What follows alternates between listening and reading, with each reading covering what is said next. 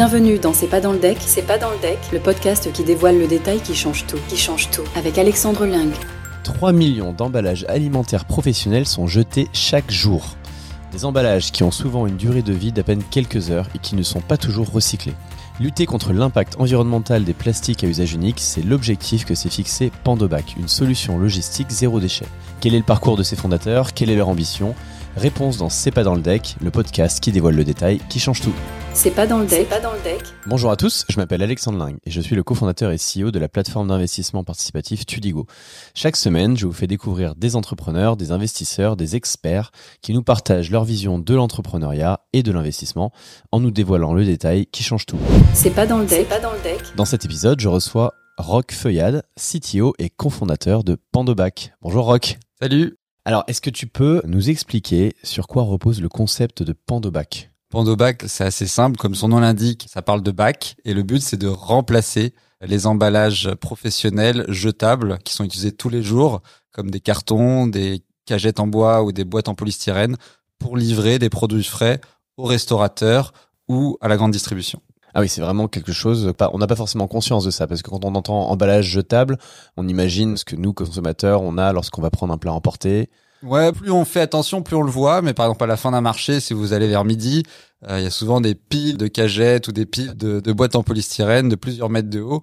Et c'est cet emballage qui sert à amener la marchandise jusqu'à un, commerçant et qui s'arrête là. Donc euh, nous, en tant que consommateurs, en général, on n'achète pas un carton entier d'un produit, mais en fait, c'est un emballage qui coûte cher à la personne qui conditionne le produit. Et puis c'est un emballage qui a une durée de vie très courte puisque en 6 heures à 2 jours, en général, le produit il est sorti de son emballage et l'emballage jeté. Quoi. Tu peux nous expliquer comment ça marche? Si c'est du réutilisable, ça veut dire que vous êtes quand même un peu limité géographiquement, j'imagine, parce que aujourd'hui l'emballage il est utilisé pour euh, acheminer le produit d'un endroit A à un endroit B, parfois avec des centaines de kilomètres. C'est sûr que c'est plus facile quand l'emballage n'a pas fait beaucoup de kilomètres, parce que du coup on peut le récupérer facilement. Nous, le modèle le plus simple sur lequel euh, on peut utiliser notre service, c'est le livreur livre son produit au moment où il livre, il récupère les emballages de la veille et il les ramène à son point de départ. Et si le point de départ, ça correspond au moment où ils ont conditionné, c'est parfait, euh, on peut facilement faire des boucles. Donc par exemple, aujourd'hui sur Ringis, la plupart du poisson arrive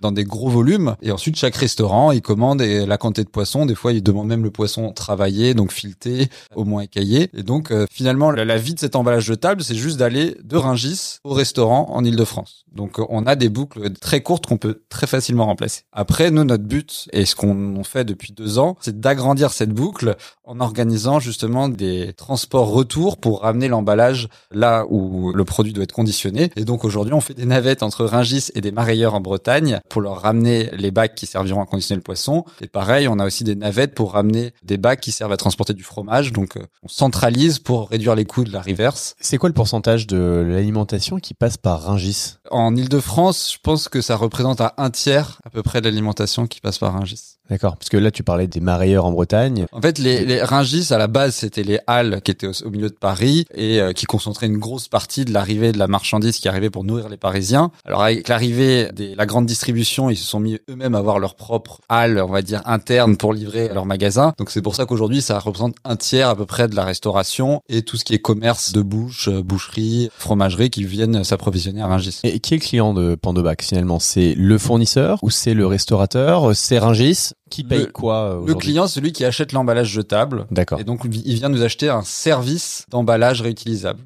D'accord. Après, tout le monde en bénéficie. C'est ça qui est super avec ce, ce service, c'est que le restaurateur, c'est le premier bénéficiaire qui est le client finalement final. Euh, lui, il a plus à gérer ses, ses tonnes de déchets, mais la, la, la, ville qui aussi organise des collectes de déchets et souvent elle a des, des poubelles de restaurateurs qui débordent.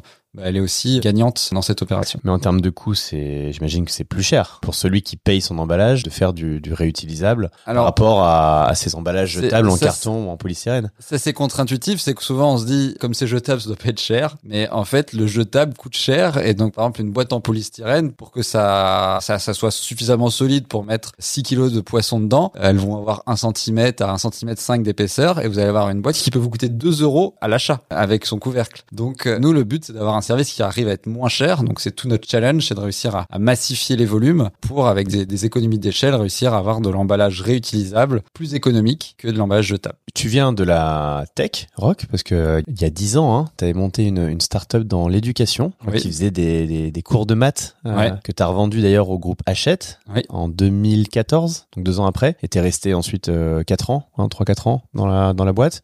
Qu'est-ce qui t'amène vers un projet de ce type-là qui, de premier abord, n'est pas un projet tech, qui est pas forcément hyper sexy, c'est un peu un travail de l'ombre, c'est moins shiny, brillant que ce qu'on pourrait avoir que les startups de la French Tech Alors, j'ai voulu en effet passer du software qui est en effet plus, on est plus tranquille et passer dans du hardware parce que j'avais envie de mettre les mains vraiment dans la gadoue. Quand on était sur cette première startup, j'étais vraiment dans cette envie d'aider les jeunes à mieux réussir leur scolarité. Donc c'était vraiment un outil qui était censé voilà, faire qu'on ait des jeunes plus épanouis et du coup, demain, qui seraient plus heureux dans leur vie qui feraient des choix euh, sociétaux meilleurs. Et après avoir fait euh, huit ans de cette aventure, j'ai voulu passer à moi-même faire des choses, on va dire, euh, directement pour l'environnement. Passer de j'aide les jeunes à demain faire un monde meilleur à je veux faire le monde meilleur tout de suite. Et donc c'est pour ça que j'ai fait ce, ce, changement de cap. Et t'as rejoint euh, Chou, ton associé, qui elle était en train de monter de monter la boîte, c'est ça? Oui. Euh, donc Chou, c'est quelqu'un que je connais depuis euh, très longtemps puisqu'on a fait la même école, Centrale Paris. Tous les deux ingénieurs. Ouais. Elle a fait un parcours très original puisqu'elle a monté son restaurant. D'accord. Grâce à cette activité, c'est là qu'elle s'est aperçue que tous les jours, elle devait recevoir des cartons. Elle, elle m'expliquait qu'elle faisait des, des ballots avec du scotch marron, qu'elle devait mettre ses, ses ballots à la cave parce qu'il n'y avait pas de place dans son restaurant et qu'il fallait, comme c'est du carton,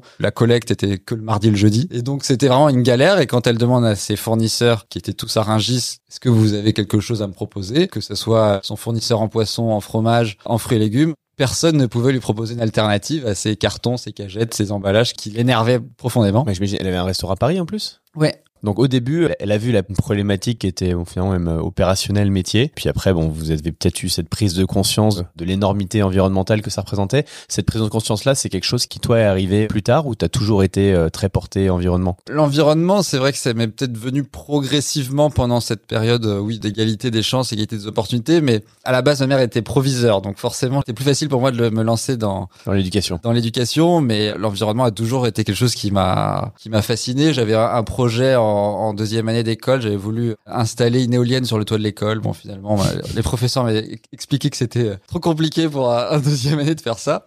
Enfin, c'est un peu ma démarche entrepreneur. Hein. Ça a toujours été de voilà d'aller sur des projets qui me paraissent des évidences pour améliorer notre quotidien. C'est vraiment monté en puissance hein, ce, ce, problème environnemental. Ça monte toujours, on va dire. Je sens de plus en plus de pression là-dessus, donc j'avais envie vraiment de passer à l'acte après avoir fait le travail dans l'éducation. C'est ça ton drive entrepreneurial parce que tu as commencé, tu es devenu entrepreneur juste après l'école. Ouais, bah après je pense qu'il y a plusieurs choses, il y a le fait aussi de toujours euh, voulu toucher à tout. J'étais curieux et le fait d'avoir fait des stages en entreprise et qu'on me dise "Ah non, toi ta place c'est ici." ne va pas poser des questions là-dessus ou bon tu t'assois dans cette réunion et t'écoutes la réunion bah c'est le genre de choses qui vont dire bah Franchement, je sais pas si je vais vraiment rentabiliser mes premières années de travail euh, si je dois juste me mettre dans une petite case. On a l'impression que toi, ton truc, c'est il y a un problème et en fait, tu arrives bien à visualiser une solution et tu as envie de la, de la matérialiser. quoi. C'était exactement qui, qui aime bien créer le, le, produit qui répond à, à un problème. Pour l'expérience dans l'éducation, j'étais plus commercial parce que mon, mon associé, lui, était le, le, gros euh, développeur très fort. Donc je, forcément, je devais un peu euh, plutôt m'occuper des autres parties du produit. Mais par exemple, l'aspect conception du produit, c'est quelque chose qui m'a toujours passionné. Et donc là, tu es CTO, cofondateur CTO pour prendre bac. Donc, pour une entreprise qui fait de finalement de la logistique, d'emballage, quelle est la partie technique Comment est-ce que tu remets de la tech dans fait... quelque chose qui a l'air d'être très, voilà, enfin finalement très très traditionnel, très main dans le cambouis? Donc pour bac, on doit faire quatre choses pour remplacer des emballages. Donc il faut déjà proposer des emballages réutilisables, donc qui sont bien pensés pour être réutilisés. On doit les laver puisqu'on va transporter des produits salissants. Donc il faut les laver euh, soit à chaque utilisation, soit un peu moins souvent, mais voilà, il faut quand même pouvoir mettre de l'alimentaire dedans. On va ensuite les récupérer. Donc pour les récupérer, il faut savoir combien il y en a à, chaque endroit. Le vrai problème numéro un du réemploi, c'est souvent la perte de ces emballages. Ça devient inutile de vouloir avoir des emballages réutilisables si on les perd au bout d'une utilisation. Et enfin, il y a le côté euh, logistique où en effet, il faut ramener l'emballage. Mais donc, euh, on va dire que sur chacune des briques, il y a des éléments très techniques que ce soit euh, si on achète des emballages qui conviennent pas ou qui coûtent trop cher ou qui se cassent, bah euh, du coup vous, vous pouvez pas euh, opérer. Il y a un enjeu sur le lavage parce qu'il faut laver vraiment de façon locale pour que ce soit pas cher et il faut laver aussi de façon économique. Et ensuite sur le suivi, donc on a mis en place une application de suivi qui permet de scanner les bacs. Et vous, vous vous occupez, vous faites la tournée de récupération de ces bacs-là, vous optimisez? Alors on y va progressivement parce que nos premiers clients, c'est eux qui faisaient les tournées. Donc on leur donnait la liste des points de livraison, on leur disait bah regardez, pendant que vous livrez, vous pouvez récupérer tant de bacs à tel endroit. Et de plus en plus, en effet, comme on se déploie nationalement, on est obligé de travailler avec des entreprises de logistique et on leur dit bah, bah du coup faut passer par tel et tel endroit pour récupérer des bacs. Vous n'êtes pas une, une start-up de la tech classique. Hein? C'est quoi ta vision de cet écosystème aujourd'hui, de la tech, du digital? Et quelle est ta vision de l'entrepreneuriat? Sur la tech, c'est vrai qu'en tant que, que start-up non catégorisée tech, ça peut être un peu plus dur, notamment quand on lève des fonds. On a beaucoup de fonds qui vont nous dire, ah nous, on fait que de la tech. L'histoire des boîtes tech fait plus rêver quand on dit, ah Google, euh, les premiers investisseurs, euh, ils ont fait euh, fois 1000 ou même Uber. Voilà, c'est des boîtes où il y a du storytelling et donc ça fait beaucoup plus rêver que les entreprises non tech il y en a quelques-unes qui ont fait des choses incroyables, mais voilà, on sait que c'est plus dur, on sait qu'il y a besoin de plus d'argent, et donc euh, les investisseurs globalement ne nous regardent pas toujours d'un très bon œil. Ça peut être un peu frustrant. Après, qu'est-ce que tu as envie de leur répondre? Non, j'ai envie de répondre que bah, quand il y a 50 euh, entreprises qui se lancent sur des sujets euh, connexes, Clairement, vous avez beau penser que c'est le bon sujet, il y en a au moins 48 qui vont se faire mal. Là, dernièrement, avec le quick commerce, je voyais ces millions, presque ces milliards qui étaient levés, et je savais que derrière, c'était plus une guerre de qui va mettre le plus d'argent pour conquérir un marché que réellement euh, qui va créer une entreprise rentable à terme. Bon, en ce moment, c'est difficile pour tout le monde. Donc, il y a un peu une sorte de rééquilibrage, à mon avis, des curseurs, où on était beaucoup en train de tous fantasmer euh, à des, multiples de, notre valorisation, de notre croissance. Et aujourd'hui, voilà, on retombe un peu plus sur terre et on revient euh, au côté. Bon, bah nous, on vend un service, on veut que ce service soit rentable, on a des clients, on veut les satisfaire. Voilà, des choses plus claires et plus peut-être peut-être en plus de, de sens, on va dire, au jour le jour. Comment est-ce que tu fais une, une boîte rentable? Quand tu es une startup en croissance Toi, c'est quoi tes recettes pour réussir à, combiner croissance et forte croissance, parce que c'est vrai que c'est ce qu'on vient chercher aussi lorsqu'on on lance quelque chose qui a vocation à avoir un impact euh, massif et on se donne pas en général 50 ans pour le faire, tout en ayant un horizon de rentabilité qui est pas lointain. En tant que, que start-up, on a besoin de tester des choses et de faire des erreurs. Hein. Je pense que c'est pas possible de trouver tout de suite la bonne formule. Donc, faut vraiment se dire tiens, je vais essayer un petit peu de changer mon produit, je vais un petit peu changer ma cible commerciale, je vais changer mon approche. Il y a, toujours des choses à ajuster. je pense que c'est c'est plutôt une attitude qu'il faut garder même quand on est plus startup. C'est toujours euh, remettre en question euh, comment on fonctionne et, voir comment on peut l'améliorer. Après, pour être rentable, du coup, il faut toujours se poser de questions vis-à-vis de la rentabilité. Nous, avec Pandobac, ce qu'on constate, c'est que on a une activité initiale qui marche avec des clients de taille moyenne qui sont donc des grossistes euh, qui font eux-mêmes la livraison euh, de colis. Mais on s'aperçoit que ces boîtes-là ne nous permettent pas d'accélérer en croissance sur du rentable. C'est-à-dire que chaque client, c'est vraiment un client qu'il va falloir vraiment convaincre, prendre notre temps et ensuite sur un volume modéré. Et donc l'idée est de dire, ben, on voit qu'il y a des clients qui sont quand même plus gros, et puis on a développé une activité conseil pour des grandes entreprises, et l'activité conseil, elle est tout de suite rentable, parce qu'on est tout de suite sur des volumes d'emballage beaucoup plus conséquent. Et donc, euh, le temps de convaincre une personne, le temps de sourcer les bons bacs, l'infrastructure nécessaire pour laver les bacs ou pour les collecter, et bah tout de suite on s'aperçoit en, faisant les calculs que bah c'est clairement plus rentable d'aller par là. Et donc voilà, donc pour moi la, la, la, le truc à bien garder en tête, c'est qu'il faut voilà toujours être un petit peu en train de se dire ok ça ça marche, mais est-ce que ça marche bien? Est-ce que je peux essayer quelque chose d'autre qui pourra marcher mieux? Et comme ça petit à petit on arrive à, améliorer. Euh, sa façon de faire. Puis euh, le but c'est d'arriver d'être rentable, mais aussi de grossir. Pour être rentable sur un petit marché, c'est pas très intéressant. Le but c'est de trouver aussi le marché qui, qui nous permettra d'être rentable tout en faisant du volume. J'ai du mal à comprendre en fait les freins que peuvent opposer finalement tes clients euh, actuellement, parce que si je comprends bien, même du point de vue coût, c'est plus intéressant d'utiliser bac que d'utiliser des emballages jetables. Et puis il y a une réglementation là qui est en train de se mettre en place, hein, mais qui va interdire l'usage du polystyrène dans ces emballages-là. Pas mal d'autres réglementations sur les emballages à usage unique, qui va quand même pousser euh, les différents acteurs à aller vers des solutions comme celles que vous proposez. Bah, ce qui est rigolo, c'est exactement ce que je venais de dire avant, c'est qu'il faut rester agile Et nous, dans le milieu on va dire agroalimentaire, c'est plutôt un milieu qui est assez frileux au changement. Après, euh, ça peut s'expliquer le simple fait qu'ils aient des tonnes de process pour assurer une qualité de leur euh, démarche. Si on pense aux grossistes de Ringis, ils doivent livrer leurs clients tous les matins. Donc s'ils changent leur process et que tout d'un coup ils se les mettent à, rater quelque chose, bah, ils pourront pas livrer leurs clients à temps. Les gros industriels, on entend régulièrement des, des scandales sanitaires. Ceux qui font bien leur boulot, ils essayent justement de pas non plus trop s'écarter de ce qui fonctionne. Et donc nous, notre principal ennemi, hein, je pense que c'est pas très original, c'est un peu l'inertie de nos clients qu'il faut réussir à convaincre en disant mais attends c'est le moment de bouger. Et donc les arguments réglementaires, euh, c'est sûr que c'est un argument qui fait beaucoup bouger les départements R&D, les départements RSE.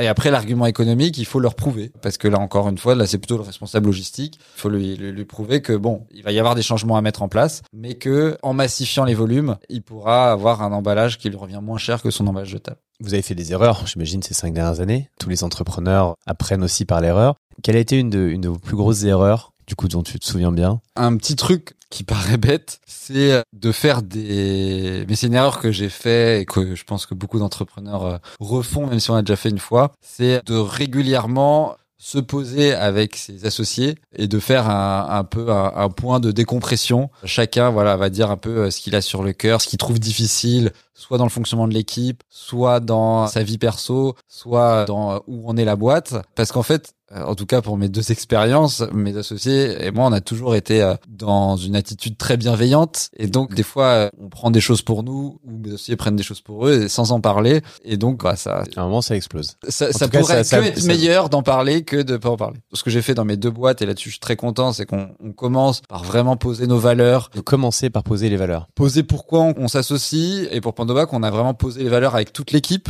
Et donc, ça, c'est vrai comment on a une équipe qui est hyper soudée. On a des employés qui sont à fond, qui sont là et qui nous suivent, quoi. C'est quoi vos valeurs? On a d'abord une phrase qui nous rassemble vraiment, une mission de Pandobac qui est de préserver le vivant en réduisant nos déchets. -hmm. Et ensuite, on a trois valeurs, fiabilité, sens des autres et étincelle. Étincelle. Étincelle, oui, c'est la valeur un petit peu où on est là quand même pour se faire plaisir et on essaye de régulièrement rajouter un peu de fun, d'originalité, euh, de créativité dans notre façon de travailler. Euh, mais c'est aussi par la créativité qu'on essaie aussi de challenger no notre façon de faire et de s'améliorer, d'avoir un produit meilleur et une approche euh, plus rentable aussi. Comment tu t'assures que les valeurs, au fil du temps et au, fur et à mesure que l'entreprise grossit, justement, ne se perdent pas? Bah, Il faut en parler régulièrement et pas juste en parler pour dire voilà nos valeurs. C'est important de les incarner. Donc typiquement, on fait une évaluation trimestrielle où on parle des valeurs. On fait une évaluation de pair à pair aussi où la seule, le seul élément qui est évalué par le pair, c'est les valeurs. Dans nos process internes. Ça ressemble à quoi cette évaluation sur les valeurs? Il y, a une... il y, a une note sur chacune de ces non, valeurs. Non, il n'y a pas de note. C'est alors la, la méthode s'appelle la méthode KISS,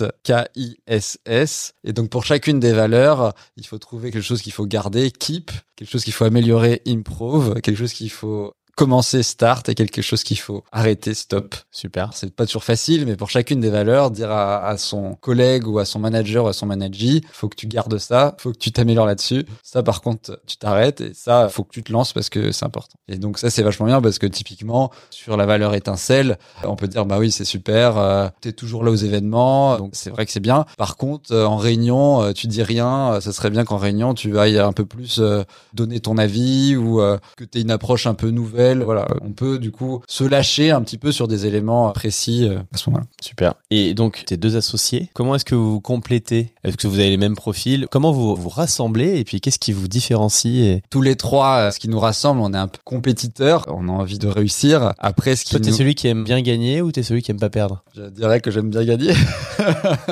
Il n'y a pas de mauvaise réponse. Euh, moi, je suis quelqu'un qui est, on va dire, on s'est associé des couleurs, donc moi, je suis la couleur bleue. Euh, C'est-à-dire que je suis très carré, que j'aime bien les choses qui sont claires. T'es un peu de rouge parce que t'aimes bien qu'il y ait des résultats. Voilà. Chou, elle va plutôt être dans le sens, hein, et c'est elle qui a porté le projet initial, donc c'est elle qui, voilà, qui aime bien réfléchir et se poser, et analyser une personne en disant, ah, cette personne, elle est comme ça, comme ça, comme ça. Enfin, elle arrive vraiment à chercher du, du à se poser des questions et à chercher du sens dans ce qu'elle fait. Et La couleur c'est? donc c'est plutôt le vert avec du rouge. Et Anaïs, elle, elle est plus jaune et rouge. Et donc jaune, ça va être beaucoup plus dans le, le social, l'interaction. Et donc c'est elle qui est responsable commerciale naturellement. Donc là, là, tu te réfères au profil de personnalité euh, 10 disque, le DISC. Je connaissais pas le Tu nom, savais pas mais Ouais. Ouais. on donne juste les couleurs. D'accord, d'accord. Vous aviez pas fait le test Non, on n'a pas fait de test. On a juste eu les couleurs avec les, les adjectifs et puis on a dit, bah, toi, t'es...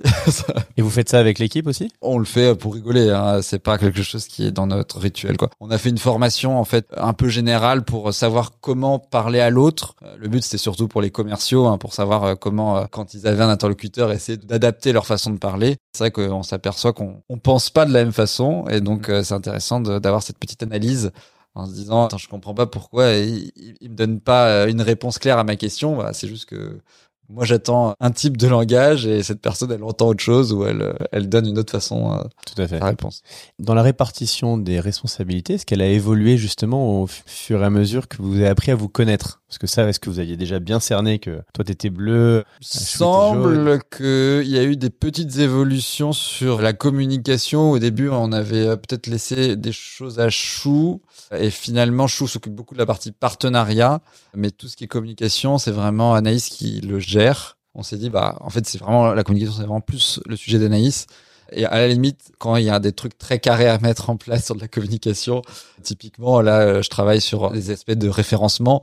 Bah, là, c'est mieux de me demander à moi, qui suis plutôt bleu, Mhm. voilà. Et du coup, Chou, elle, elle s'occupe de la partie partenariat, financement et puis discussion aussi avec les grands comptes et notamment dans toute l'offre accompagnement euh, conseil euh, où du coup il y a beaucoup de, de sujets de, se- de de relationnel, relationnel, de se comprendre, de, de bien chercher quel est le besoin du de l'industriel. Bon, trois fondateurs, euh, équipe mixte, trois profils différents. Pour complexifier tout ça, vous êtes euh, labellisé établissement solidaire d'utilité sociale. Ouais. Est-ce que tu peux nous expliquer ce que ça implique d'un point de vue, alors au-delà de sociétal, parce qu'on voit bien que c'est en plein dans votre mission de toute façon, mais même- peut-être même sur la partie sociale, gouvernance. L'élément le plus fort de la gouvernance, c'est que toutes les décisions stratégiques sont prises en commun avec les salariés. D'accord. Et donc, il y a le séminaire annuel qu'on organise, mais il y a aussi euh, des réunions où on pose un petit peu notre stratégie à six mois ou un an avec les grandes étapes et tout le monde a sa voix au chapitre. Tout le monde peut dire, ah non, je suis pas d'accord avec, euh, avec ça. Mais à la fin de la réunion, le but, c'est d'être d'accord quand même et de partir du coup sur un, un objectif euh, clair. Il y a des résolutions. a- On n'a jamais eu besoin de faire de vote. En général, euh, nos, nos échanges ont permis de trouver le, le bon compromis à chaque fois. Est-ce que tu penses que c'est un business qui peut être scalable et, euh, et rentable? Est-ce que tu penses que on peut lier impact rentabilité ou que bah, c'est quand même deux notions qui ont du mal à cohabiter ensemble? Non, bah, moi je suis convaincu de ça. À la base, l'entreprise, on voulait l'appeler Ecobac pour économique et écologique parce qu'on pensait que les deux devaient marcher ensemble pour fonctionner. Bon, alors c'était déjà pris, donc on est, on est passé sur Pandobac. Ça veut dire quoi Pandobac du coup? Pandobac, alors bah c'est euh, Pando, ça veut dire euh, je m'étends, c'est une espèce d'arbre aux États-Unis qui a plus d'un million d'années parce qu'ils se reproduisent. Enfin, il s'étend par les racines et donc c'est un côté d'un bac euh, qui vit longtemps et qui a pas une durée de vie de 6 heures comme euh, les emballages qu'on remplace aujourd'hui. Pour moi, ce côté économique à l'écologie, il est, il est indispensable. Alors c'est sûr qu'avoir des lois qui viennent aider cette rentabilité en, incluant en fait l'impact négatif du jetable ou l'impact négatif que peut avoir tel polluant, c'est indispensable dans un grand nombre de situations. Mais pour réussir à, se développer, pour réussir à, changer, on va dire, notre façon de faire, pour moi, il faut qu'il y ait quand même euh, une incitation économique. Et donc voilà, donc pour moi, il y a vraiment un côté rentabilité qui est hyper importante. Sinon, les démarches écologiques restent des démarches associatives. S'il n'y a pas de rentabilité, on pourra jamais remplacer Avoir les les moyens. modèles, de- euh, ouais. les modèles existants. Vous êtes pour l'instant tourné vers des grossistes alimentaires. Vous êtes à Rungis. Où est-ce que tu vois Pandobac demain Alors l'objectif, c'est qu'en gros la majorité des emballages entre professionnels soient réutilisables. Ça c'est clairement notre euh, ce qu'on porte à long terme. Après pour y arriver, ce qu'il faut c'est de passer, on va dire de la PME que sont les grossistes aux grands groupes qui vont permettre en fait de débloquer ce, ce côté volume et de pouvoir avoir des prix euh, beaucoup plus intéressants et donc d'être beaucoup plus concurrentiel par rapport aux, aux jetables. Mais vraiment, euh, ce qu'on partage, c'est que a priori, il y a plus de la moitié des emballages qui sont remplaçables entre entreprises. France ou euh, vous voyez aussi euh, une possibilité de, de développer aime- ça à l'étranger? On va dire tout ce qui est Europe, Union européenne, on va dire des, des pays qui sont voisins de la France, qui font beaucoup d'échanges marchands, ça a beaucoup de sens. Enfin, il y a des fruits et légumes qui viennent d'Espagne ou du poisson français qui est envoyé, euh, je sais pas, euh, en Allemagne. Ouais. L'idée, c'est de pouvoir en effet euh, avoir de l'emballage réutilisable sur des, des distances euh, raisonnables, mais les plus grandes possibles quand même. Quoi. Merci beaucoup Rock. On te souhaite en tout cas beaucoup de succès avec tes associés, puis longue vie et beaucoup de développement pour euh, Pandobac. Merci beaucoup. Avant de se quitter, je vous rappelle que vous pouvez retrouver l'intégralité de ce projet et de tout ce que portent les invités de ce podcast sur notre plateforme tudigo.co. Tudigo vous a présenté C'est pas dans le deck, c'est pas dans le deck, le podcast qui dévoile le détail qui change tout, qui change tout.